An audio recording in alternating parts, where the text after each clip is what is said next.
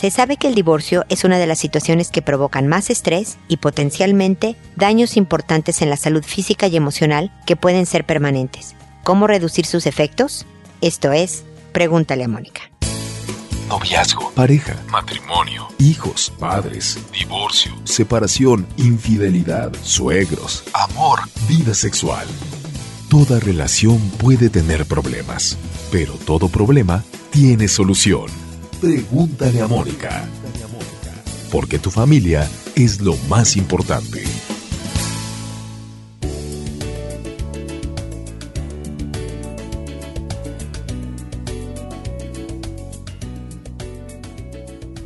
Bienvenidos amigos una vez más a Pregúntale a Mónica. Soy Mónica Bulnes de Lara, como siempre feliz de encontrarme en este espacio que busca también, porque es parte de hacernos un buen destino, una vida tranquila y feliz, vigilar nuestra salud. Y si estamos en un proceso de rompimiento de nuestra familia, de nuestra relación de pareja, si estamos en medio de un divorcio, de una separación permanente, el estrés está a todo lo que da, está a niveles muy altos, afectando seriamente tu salud física, es decir, puede aumentar la presión arterial, puede subir el colesterol inclusive, baja el sistema inmunológico, las defensas del cuerpo y eres más susceptible a enfermarte de gripas u otro tipo de enfermedades. Incluso dicen que tu salud dental cambia, puedes tener más caries. Obviamente la digestiva y puedes sufrir gastritis o colitis. O, entonces el impacto no es menor en el cuerpo del divorcio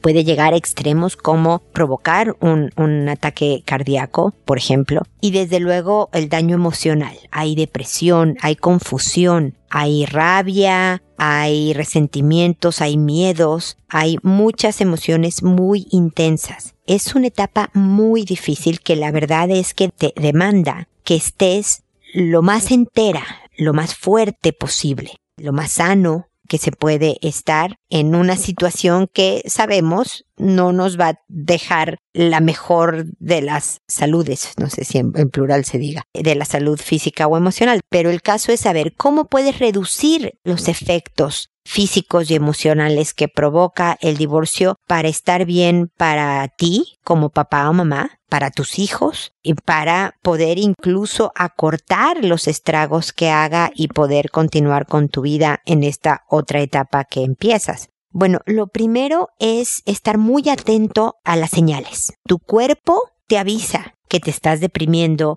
que estás sufriendo migrañas, que estás durmiendo mal, que te eh, duele un diente. O sea, el cuerpo te habla en cuanto al tema emocional como el físico. Entonces, por favor, escúchalo. Obviamente, y esto lo tengo que decir porque aunque ustedes lo saben, hay que cuidar mucho el alimento, el ejercicio. No vas a tener ganas, te lo digo. Parte de la depresión, del bajoneo, del divorcio, es no tener ánimo, motivación para nada para levantarte en la mañana, mucho menos hacer ejercicio. Bueno, si quieres lo más pronto posible estar mejor, es necesario hacer muchas cosas sin tener ganas. Hay momentos en la vida en que no nos podemos esperar a sentir el ánimo para hacerlo. Siempre hago yo el chiste, y lo pongo entre comillas porque es muy malo, de que si yo solo cocinara cuando tengo ganas de cocinar, pues ya hubiera muerto yo de hambre y mi familia también hace muchos años, ¿no? Porque no es algo que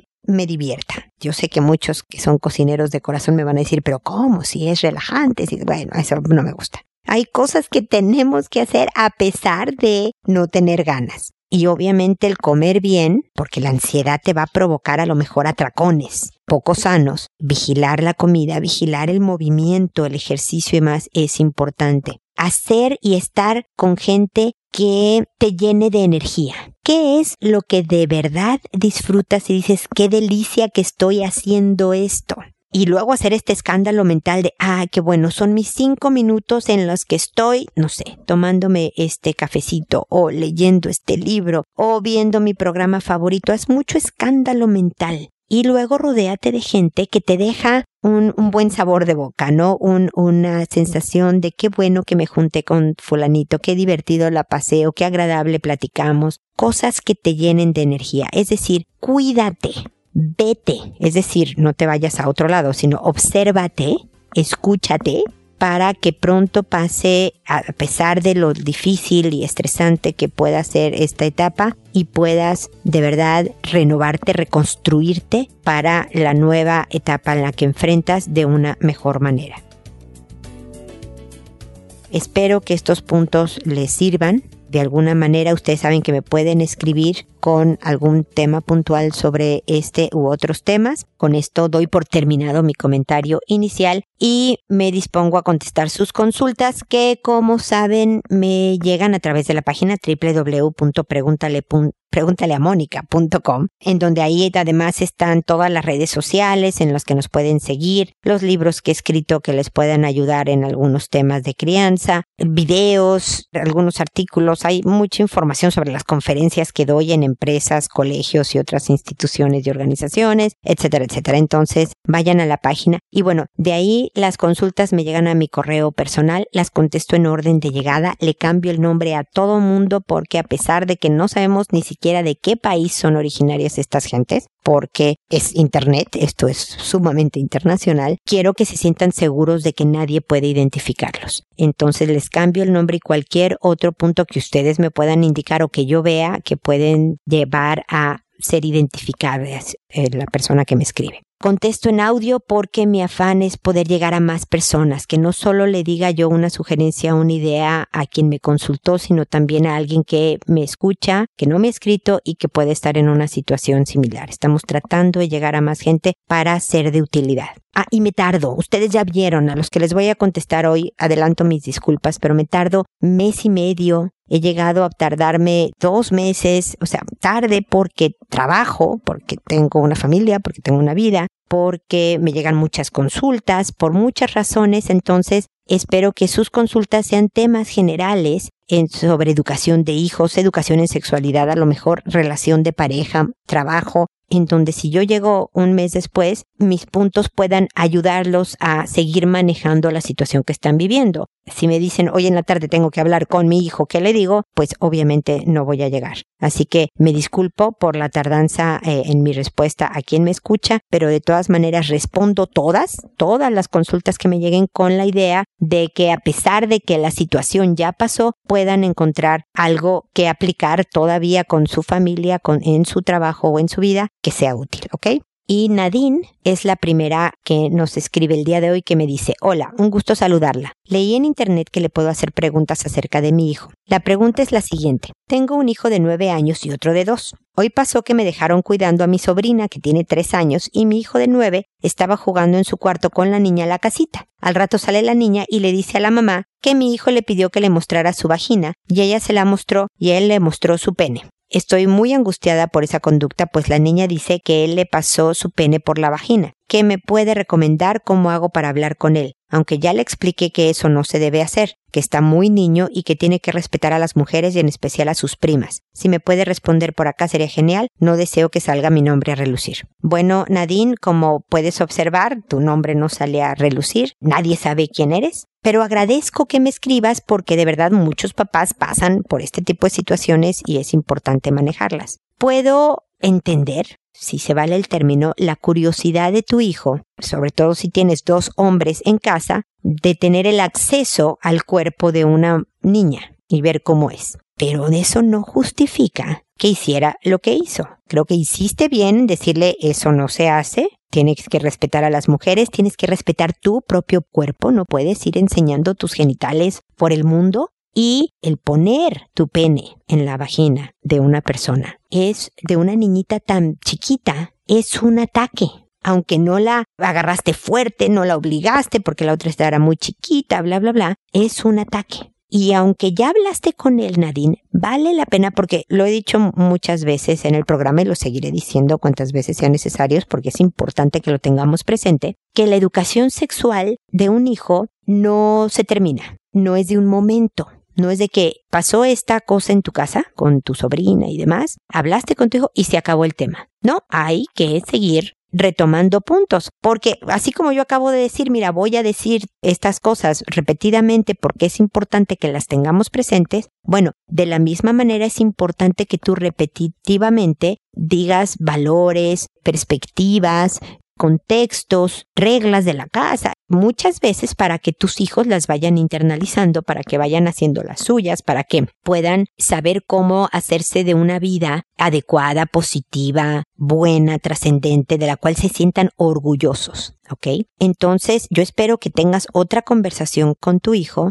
diciéndole, oye hijo, mira, otra vez quisiera hablar contigo, ya ha pasado un tiempo, porque creo que es bien importante, no hablamos cuando hablé contigo de que eso no se hace, que hay que respetar a las mujeres y a tus no hablamos también del cuidado de tu cuerpo. O no hablamos también, hijo, sobre tener curiosidad y querer saber cómo es el cuerpo de una mujer o hacer tal cosa. Puedes venir conmigo, puedes ir con tu papá, te vamos a resolver las dudas de la mejor manera, pero no puedes ir atacando, aprovechándote de más pequeños, niños, niñas, primos, primas, amigos, lejanos, cercanos, no importa. No puedes tú abusar, ultrajar, hacer cosas negativas con los cuerpos de otras personas como el de tu cuerpo.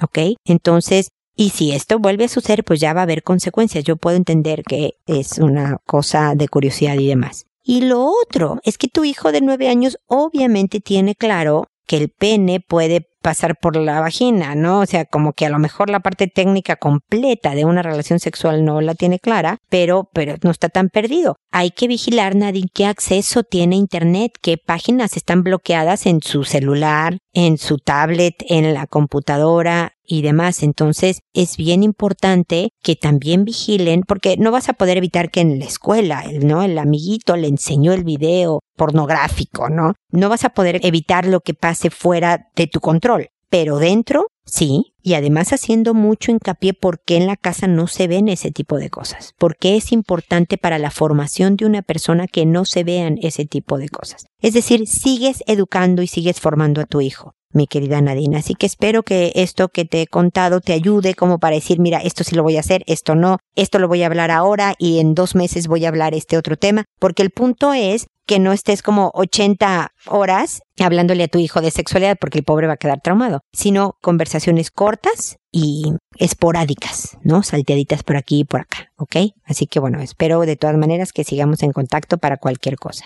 Luego está Oda, que me dice, hola Mónica, muchas gracias por lo que haces, realmente me ayuda mucho escuchar tus capítulos en mi relación de pareja. De a poquito he ido quitando la imagen de una pareja perfecta y aceptando y siendo más paciente con mi pareja. Además me ha ayudado a darme cuenta de mis muchos errores con él. Así que ha sido muy bueno porque antes yo le pedía y pedía cambios y ahora sé que la que debe de cambiar harto soy yo. Lo bueno es que nos queremos mucho y él es un 7 y me aguanta con mucha paciencia. Quisiera esta vez hacerte unas preguntas. ¿Qué opinas de la masturbación en adolescentes? Vengo de una familia católica y siempre se me mostró como algo malo. De la masturbación en las mujeres ni hablar. Pero realmente no sé si es algo normal en la etapa y es algo a impedir cuando mi hijo crezca. Mi hijo de seis años está en la época en la que se toca su pene, pero nada fuera de lo normal, más que nada cuando se acuesta y cuando está en, en nuestra cama y yo estoy abrazada a él y también lo hace. Trato de decirle, si es que estamos quedándonos dormidos, que pare de moverse más que nada porque yo estoy ahí junto a él. No le digo no te toques porque es parte de la etapa, pero tampoco le digo solo puedes tocarte cuando estás solo,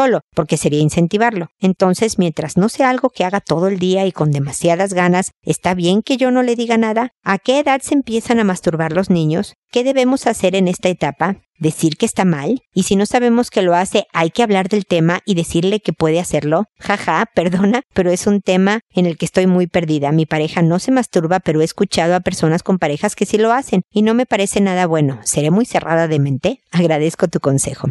Oda, primero que nada, gracias por lo que me dices de tu relación de pareja. Me da gusto que he podido ser de utilidad. Desde luego, los cambios deben de ser de los dos ¿no? Pero sí somos más propensos a decir, pues hasta que él haga, yo no hago, ¿no? O, o, nada más exigir que el otro haga y yo estar muy negada de lo que yo estoy haciendo también. Entonces es buenísimo esta conciencia de que yo debo de cambiar algunas cosas y curiosamente, y ya lo sabes, Oda, tú cambiando unas cosas va a cambiar tu relación de pareja porque la dinámica misma se modifica y entonces eso ayuda, espero, a seguirla mejorando y, robusteciendo, haciéndola fuerte, duradera, cercana, cariñosa, que ese es pues parte del objetivo de mi trabajo, ayudarles a la gente en el tema de relación de pareja. Y por otro lado, sacas a la luz un muy buen tema, porque efectivamente fuimos educados para decir que la masturbación era pecado para la gente educada en una religión o que la masturbación era negativa,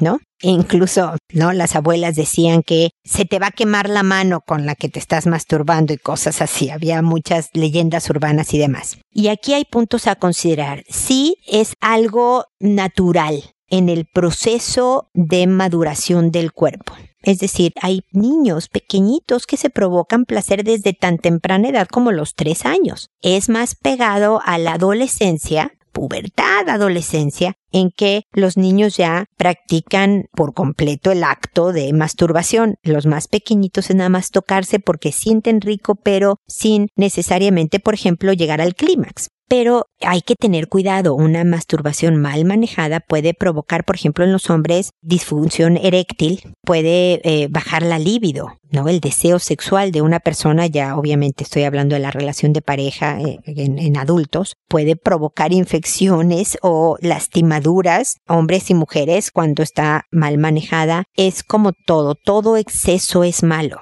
digas lo que digas como mamá, como papá, no vas a evitar que tu hijo se masturbe. Si tú le dices, ah, es pecado, se te va a quemar la mano, no lo hagas, es malísimo, hay una edad en que el impulso sexual es tan elevado que lo va a hacer de todas maneras y no va a venir a contarte. Entonces, a ver, mi opinión es que es una parte natural, estoy contestando tus preguntas, ¿no? Una parte natural del proceso de crecimiento y de identificación del cuerpo de una persona y por lo tanto va a suceder en hombres y mujeres mucho más. El índice es mucho mayor en hombres. No tengo número, no quisiera mentirte, pero la gran mayoría de los hombres y un, una porción de mujeres se masturban, ¿no? No quiero dar números para no mentir, prometo ir a buscar información eh, estadística al respecto, pero es más en caso masculino que femenino, eso sí tengo la certeza, ¿no? Lo que me dices de tu hijo de seis años, el que se toque el pene, el que se lo acomode, puede, puede estarse en público acomodando el cuerpo, pero también lo tiene que hacer en privadito, o sea, lo más disimulado posible, le, le tienes que decir, porque cuando está contigo y en la casa, a lo mejor a ti no te importa que tu hijo, ¿no? Se acomode el pantalón,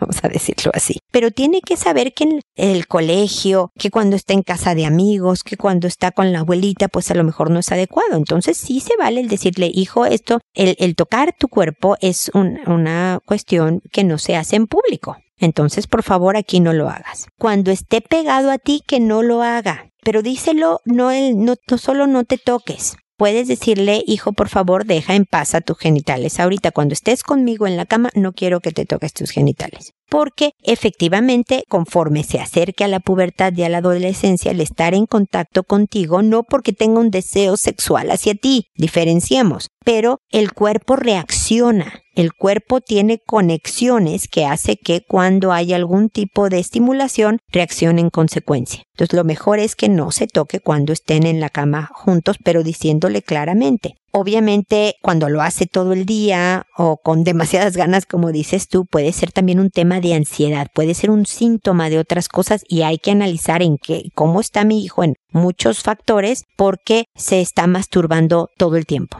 Si lo hace en público es un problema, ahí es un síntoma de que algo está mal, hay que investigar qué pasa. ¿Me explico? Me dices, ¿qué pasa si no sabes si lo hace? ¿Tienes que hablar del tema? Sí, claro. Es importante sacar el tema en conversación como parte de la formación de un hijo. ¿Cómo vas a ver tu hijo? Si nunca obviamente te va a venir, mamá, acabo de salir de mi cuarto y me estaba masturbando. ¿Cómo vas a ver un hijo que puede provocarse una infección o que puede provocarse una disfunción eréctil o eyaculación precoz cuando sea más grande o no baja del libido si no hay nadie que se lo diga? Los amigos no te lo van a decir. Entonces, no en una sentada, pero en poquita, en, esporádicamente, puedes sacar el tema. Fíjate que el otro día vi un reportaje o un documental o leí un artículo o sobre esto. Se va a incomodar, qué horror, mamá, guacala, que hables de estas cosas, pero es importante que las saques de todas maneras. No pierdas la oportunidad de hablar con tu hijo de los temas que le van a ayudar a llevar una vida buena finalmente, ¿no? En la que cual esté tranquilo, contento, su cuerpo funcione perfectamente, etcétera, etcétera, ¿ok? Así que espero que estos parámetros, Oda, te, te ayuden a manejarlo con tu hijo y gracias por poner en la mesa este tema tan importante. Paige, por otro lado, me dice, buenas noches, quisiera hacer una pregunta. Tengo una niña de cuatro años y ella juega con una niña de tres años que es la vecina. En estos días mi hija le dio un beso en la boca. ¿Qué puedo hacer con esta situación? Estoy altamente preocupada. Agradecería que me oriente si debo llevarla al psicólogo por esta conducta. Gracias. La respuesta corta, Paige, es no. No es de psicólogo. Para nada. Número uno, los besos entre cuatro y cinco años no tienen la implicación sexual que tiene para un adulto.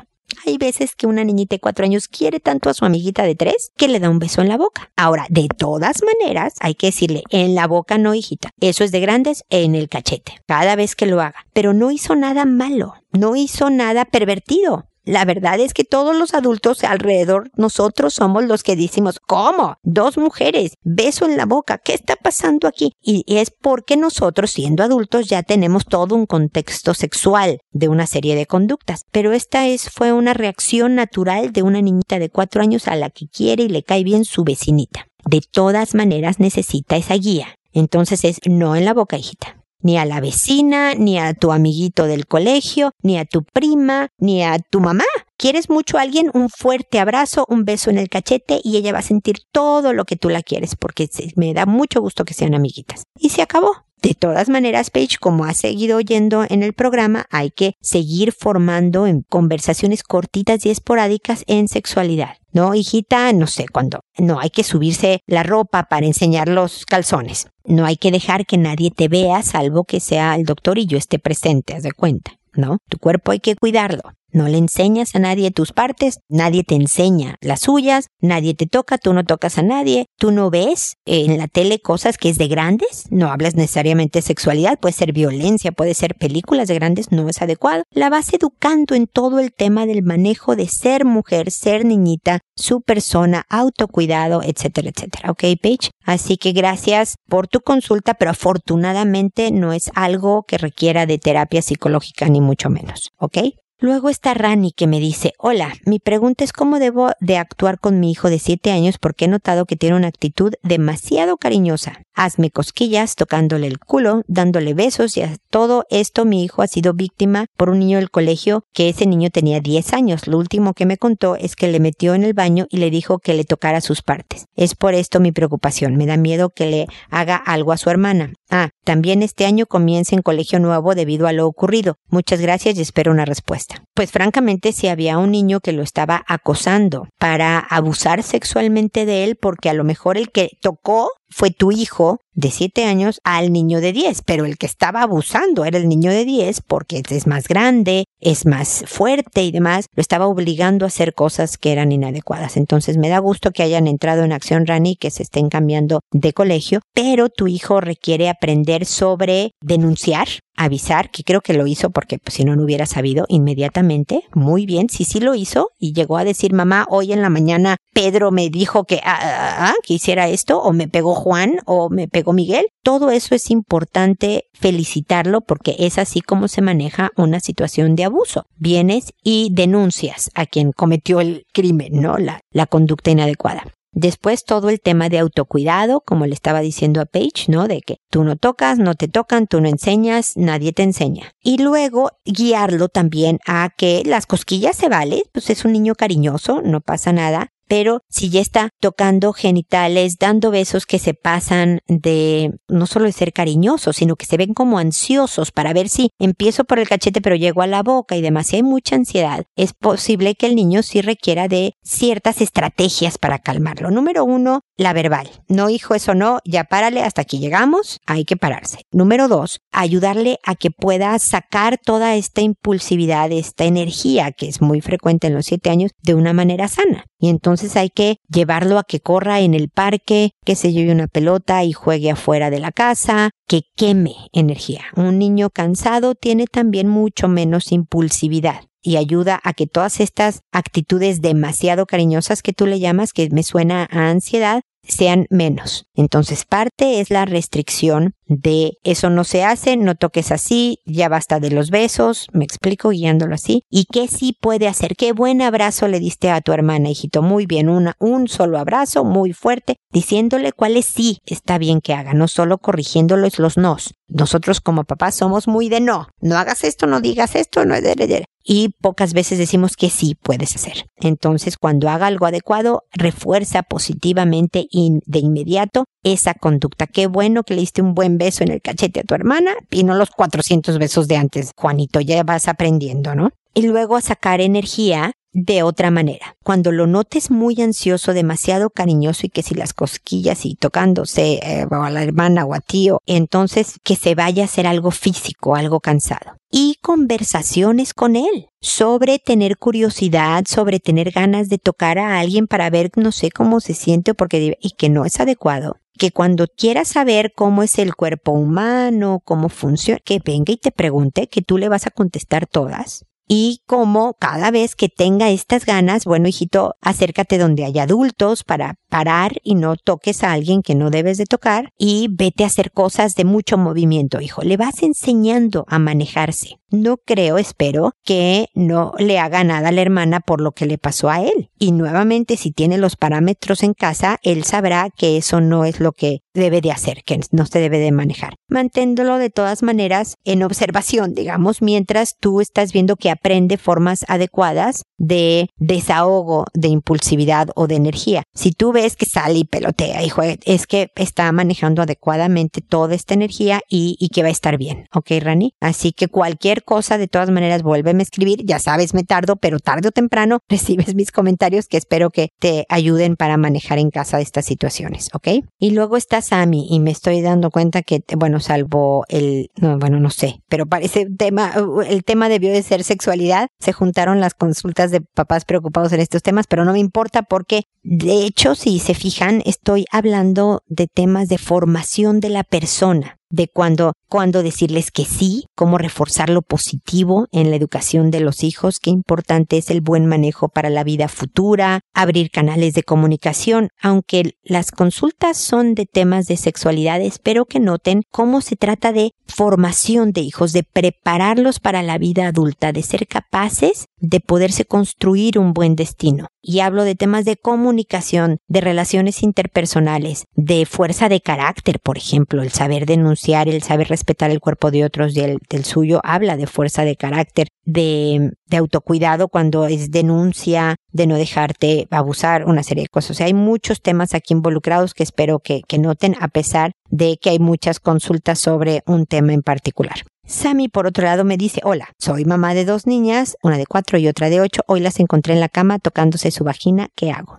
Pues primero diciéndoles que eso no se hace, que cualquier tema de curiosidad es contigo, que es una conducta de grandes, pero esto no, como lo he dicho Sammy, no es una sola plática, son muchas pláticas a lo largo del tiempo. Un día, o sea, cuando hablas de algo hoy, en dos semanas tocas algún otro tema, en un mes vuelves a hablar de otro tema y demás, ¿ok? Lo inmediato es dejen de hacer eso, que me imagino que fue lo que hiciste, ¿no? Están en la cama y a ver qué están haciendo, no, hijitas, eso no, porque te puedes lastimar físicamente porque estas son las partes íntimas de una persona, los genitales, y se respetan las tuyas y las del otro, porque si tienes curiosidad no es la manera de investigar. Es como si quisiera saber qué es un robo. Tengo curiosidad por saber qué significa robar. Y entonces para saber qué es robar, voy y robo. Pues no, no haces eso. A lo mejor preguntas y lo mejor pregunta sobre todo porque la de cuatro entenderá menos, la de ocho un poco más, es pregúntenle a su mamá. La ventaja es que tú eres mamá también. Tú tienes las mismas partes, hijita. Yo sé de las partes que ustedes quieren investigar, pero yo las tengo también. Entonces, ¿qué quieren saber sobre este tema?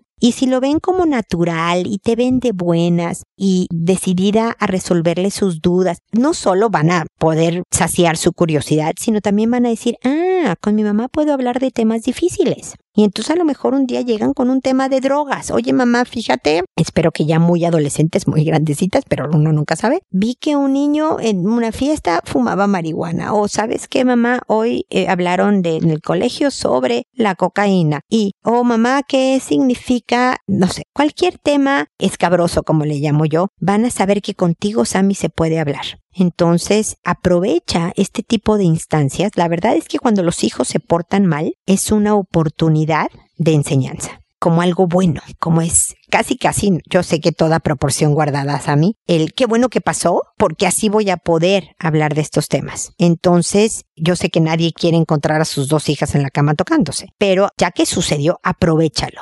Aprovechalo para que aprendan algo mucho más importante que solo curiosear cuáles son las partes del cuerpo. ¿Me explico? Entonces, son muchas conversaciones. Por eso no me preocupa, mi querida Sami, que hoy, bueno, hoy fue en la fecha en que me escribiste hace varias semanas, tus hijas las encontraste de esta manera, y entonces hoy, semanas después, puedes volver a hablar del tema. Puedes volver a hablar, pero no de, ¿se acuerdan cuando ustedes estaban haciendo eso que a lo mejor les dio vergüenza, a lo mejor se asustaron? Entonces mejor no digas, ¿se acuerdan de aquel día que las descubrí haciendo esto? Sino es, oigan, fíjense que hoy quería hablar con ustedes sobre cuidarse cuidar tu corazón, ¿no? Al no pelearte con la gente o si alguien te está molestando, tú alejarte. ¿Por qué? Porque no lastimen tus emociones. Cuidar tu cuerpo. Entonces, qué importante es, y ahí les echas el rollo, ¿no? No dejar que te toquen, tú no tocar, bañarte bien, ¿no? Lavarte los dientes, todo. Es autocuidado y al mismo tiempo respetar el cuerpo de los demás. Entonces me explico, Sammy, puedes salpicar tu vida familiar con pequeñas pláticas sobre formación y sexualidad que le van a servir por mucho tiempo, espero que para toda la vida, a tus hijos, ¿ok? De todas maneras, seguimos en contacto. Y finalmente está Toño que me dice, hola Mónica, recurro a ti después de un tiempo de pensarlo mucho. Mi problema radica en mi matrimonio. Nunca he logrado que mi esposa acepte a mi familia, padres y hermanos. Ellos no viven en la ciudad que en la misma ciudad que nosotros. Mi padre viene de visita a la ciudad, mis padres, a la ciudad cada seis meses, estando de tres a siete días de visita y no se quedan en nuestra casa para no dar molestias. A mi esposa exactamente no sé qué es lo que le molesta. Solo me insulta, me dice que soy un maricón cuando mis padres vienen por cómo me comporto y lo peor es que no sé a qué se refiere con mi comportamiento. No los veo diario cuando están aquí y cuando los veo estoy con ella. No los puedo abrazar porque para ella es lo de eso es de maricones. Y si salimos a algún centro comercial no me acerco a ellos y estoy con mi esposa para que no se sienta desplazada. Pero ya no sé qué más siempre salga algo nuevo. En la última ocasión me dice que por como los miro y que me preocupo mucho por ellos, que ellos nunca me mencionan nada de mí, solo de mis hermanos y sobrinos, lo cual para mí es muy natural ya que mis hermanos y sobrinos viven en la misma ciudad que mis padres, por lo tanto ellos son parte de su vida y de su plática. Mi esposa dice que a mí nunca me mencionan en sus pláticas y que ya no lo soporta y que si voy a seguir así, prefiere el divorcio. Mónica, yo ya me estoy cansando de tratar que mi esposa esté bien, dejando de hacer mil cosas, visitarlos, abrazarlos, hablarles, estar con ellos y estresándome por cada palabra que mis papás pueden decir cuando nos visitan, porque ahora sé que todo puede ser usado en mi contra. Ellos son súper buenos con ella y conmigo. Yo hablé con ellos para que traten de no sentirse mal si los trato distante cuando estoy con ella y ellos noblemente aceptan todo. Hoy ella me pidió en definitiva el divorcio porque le ofrecí comida que nos compraron mis papás y me dijo que no quería nada de ellos ni de mí, que me fuera con ellos, que siempre los prefiero y que no siguiera con el juego de que seremos padrinos de bautizo con mi sobrino, mi hermano y su esposa. Hace meses nos pidieron que fuéramos los padrinos. Le respondí que si ella no quería, yo sería el padrino y se súper enojó se salió de la casa furiosa en el coche. Me dijo que por qué soy un maricón, porque siempre los prefiero a ellos y me pidió el divorcio. No sé qué más hacer. ¿Cómo puedo hacerle ver a ella que siempre ha sido mi total preferencia? ¿Tengo que alejarme definitivamente de mi familia o me alejo de mi esposa? Ya estoy cansado de todo esto. Llevo así desde que nos casamos y ya no puedo. A ver, Toño, la verdad es que obviamente solo tengo tu perspectiva. Y sí hay casos en donde la familia es demasiado peso en la relación cuando, por ejemplo, no sé, te vas a comprar un coche y le platicas primero a tus papás antes que tu esposa. O vas a tomar una decisión importante y le platicas primero a tus papás o a tu esposa. O quieres ir de vacaciones a Acapulco, pero tus papás dijeron no, mejor ve a Huatulco y entonces mejor vas a Huatulco. Y ahí sí hay un problema en cuanto a tu unión con la familia. Pero lo que me estás contando aquí es una esposa que te hace bullying, mi querido Toño. Y que, perdóname que te lo diga, tú has dejado que te lo hagan. Porque que no puedas abrazar a tus papás, acercárteles, verlos diario en sus tres a siete días de visita porque vienen dos veces al año cuando se ven. El problema no son tus papás, Toño, es un síntoma. Tu esposa se está agarrando de ese tema para, no sé, finalmente divorciarse, para atacarse, para mantener el control, el poder en la relación. Es un problema de ella, contigo, evidentemente. Tus papás es solo el síntoma. Toño, yo no sé si quieran rescatar este matrimonio, pero esto es sí es de terapia. Estos solos no lo van a poder arreglar porque ella está absolutamente centrada en toda tu relación con tu familia y el daño que haces. Entonces, ya que dejaste de abrazarlos, de hablarles, va a exigir más porque el problema no es la familia ni el grado que tú tienes de cercanía con ellos, es un tema de ella. Dependerá de ti si lo tratan y ella también obviamente si quieren dar un intento e ir a terapia o, o definitivamente detener el bullying y separarte. Toño, lamento mucho que haya llegado a esto, pero este no es, tus papás no son el problema aquí, tus papás no son el tema, es algo que ella trae desde antes. Y como están hablando solo de los papás y es posible que ya en círculo siga con el tema es que son tus papás, es por eso que la terapia puede ayudar, porque van a ir a la raíz del problema, a la verdadera razón. Y a lo mejor en la verdadera razón se dan cuenta que no pueden estar juntos. A lo mejor ya vista la, la verdadera razón pueden trabajar hacia la reconciliación. Depende de que quieran los dos llegar a la, a la terapia de parejas para ayudarse. Así que te deseo la mejor de las suertes, Toño. Lamento que yo no termine con buenas noticias, pero espero de verdad que sigamos en contacto. Cuídate mucho y fortalece mucho tu postura para buscar la solución al problema, no alejando más a tus papás, sino tratando la relación de pareja, ¿ok? Y espero, amigos, que nos volvamos a encontrar en un episodio más de Pregúntale a Mónica y recuerden hacer siempre todo con amabilidad. Hasta pronto.